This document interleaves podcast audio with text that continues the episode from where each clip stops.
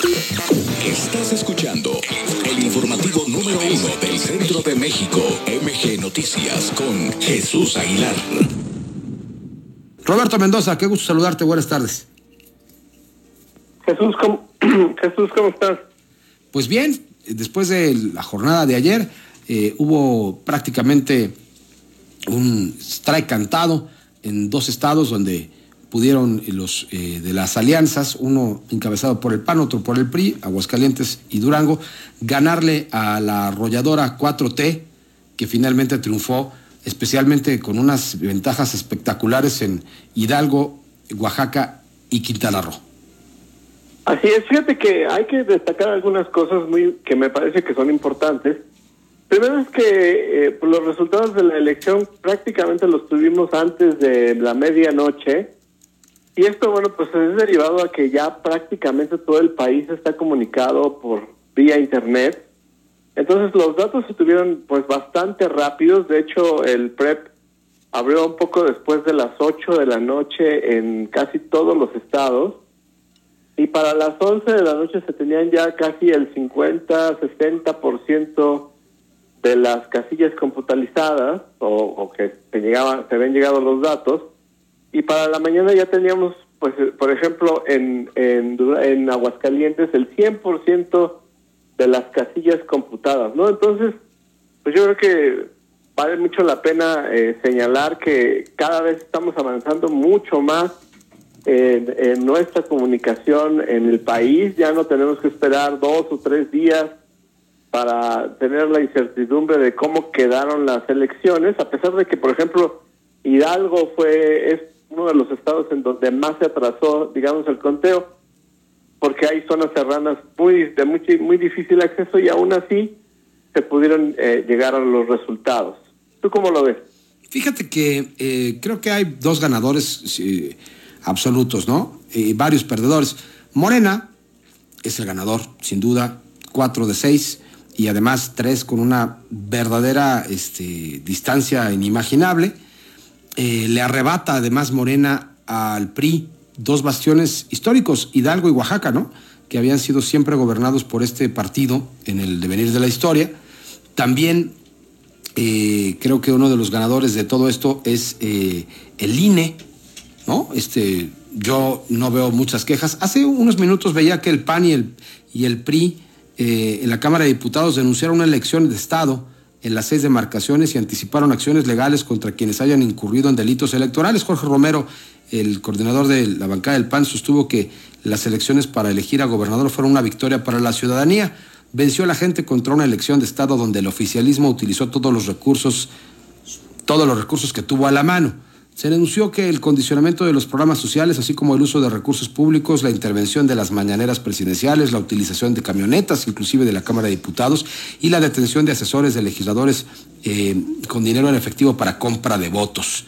Eh, por separado, también el dirigente del PRI, Alito Moreno, y su coordinador parlamentario, Rubén Morera, acusaron la injerencia del Ejecutivo en las elecciones del domingo. Pero aún así, el INE organizó unas elecciones donde pudieron instalar las casillas, donde no hubo incidentes pues, que llamaran la atención de más y este, pues, recupera eh, este, este camino de confianza. Entonces el INE creo que es otro de los ganadores junto con Morena en esta ocasión.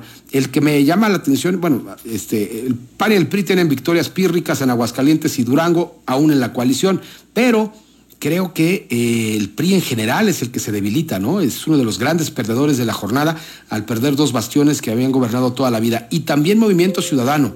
Este movimiento ciudadano que nos pintan como el partido que puede hacer, eh, pues, eh, que la balanza cambie de estatus en el 2024, lo vimos muy flojo y con muy poca potencia para poder ser un factor verdadero en las elecciones de este año. Vienen ahora en el 2023 dos clave, ¿no? Coahuila y Estado de México, especialmente eh, la elección mexiquense es la que seguramente va a tener todas las, todas las eh, intenciones y todos los reflectores, querido Roberto. Siguiendo con el, con el, lo que dices tú de quién ganó y quién perdió, pues eh, realmente, pues, obviamente ganó Morena, porque ganó lugares en donde no nunca había gobernado, eh, además ahí es un partido muy joven, eh, se creó en 2014 y ya para, no tiene ni 10 años y ya tiene 20, gobernaturas. lo cual pues es extraordinario. Quien también gana pues es el Partido Verde, porque a pesar de que no eh, pone a nadie, pues en la coalición le va muy bien en los números, ya no tiene problemas para, digamos, de pérdida de registro y demás. Lo que sí podría tener, por ejemplo, el PRI en, en Quintana Roo, el PRD en otros varios estados, y, y, bueno, pues esto también pone en entredicho la relevancia de la alianza, ¿no? Porque la verdad es que, pues el único que, digamos, gana, entre comillas, pues es el PAN, retiene dos eh, gubernaturas, la de Durango, que aunque el candidato es del PRI, eh, pues el, eh, digamos, es un gobierno panista el que está ah, en este momento eh, actuando y detiene y retiene Aguascalientes que era un gobierno panista. Por lo tanto pues el PRI es el digamos el, el que más pierde porque pierde digamos lugares en donde antes había gobernado y, ahora ya pues ya no va a volver a, va a volver a gobernar también pierde yo creo que pierde México porque pues hubo un gran abstencionismo eso fue realmente el ganador de la contienda el abstencionismo fue de más del 50%, es decir, hay personas que simplemente pues no quisieron ir a votar porque tuvieron otras cosas más importantes que hacer o porque no había algún motivo especial para que ellos fueran a votar. Entonces, pues me parece que es muy triste porque la gente decide pues definitivamente no participar y pues la ciudadanía en nuestro país, digamos, es, es una cosa que se obtiene solo por la edad, pero hay otros países y hubo conquistas en la historia para poder lograr la ciudadanía. Entonces, pues es, es poco apreciada la ciudadanía y el derecho de votar en nuestro país. Y por supuesto, pues para el próximo año, yo creo que debe de haber unos ajustes en los partidos, porque si no, pues van a perder pues las otras dos eh, gubernaturas la más importante, pues la del Estado de México, que este, son un, montón de, votos para la eh, para la votación hacia la presidencia. y Coahuila. Especialmente el Estado de México. El Estado de México siempre está un año antes de la elección presidencial. Y, y entonces este, siempre es un termómetro de lo que puede suceder. En este caso, si Morena se atraviesa y les gana al máximo bastión priista histórico en esta condición, Morena seguramente se llevará de calle la elección del 2024, Roberto. Sí, yo lo que digo es, eh, y yo creo que no lo digo yo solamente, sino muchas personas, es que el PRI pues eh, dejó de emocionar, ¿no? O sea, ya no tiene esa ese arrastre emocional que antes tenía y que pues lo llevó a ganar elecciones, bueno, a tener prácticamente todo el país durante muchos años solo para él, ¿no?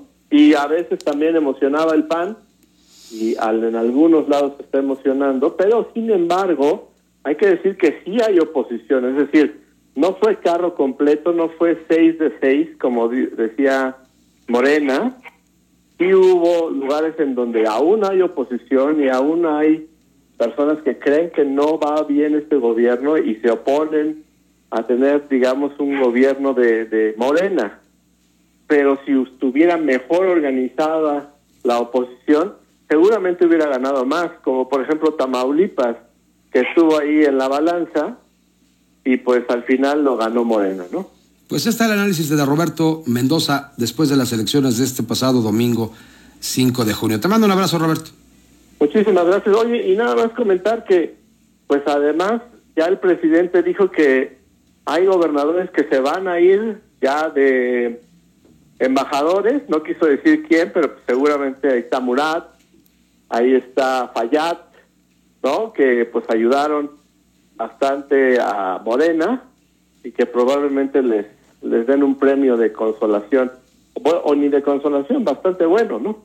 Qué cosa, ¿verdad? Qué, este mis, miserable situación. Bueno, te mando un abrazo, gracias, hasta la próxima. Un abrazo, bye. Bueno, nos vamos. MG Noticias con Jesús Aguilar.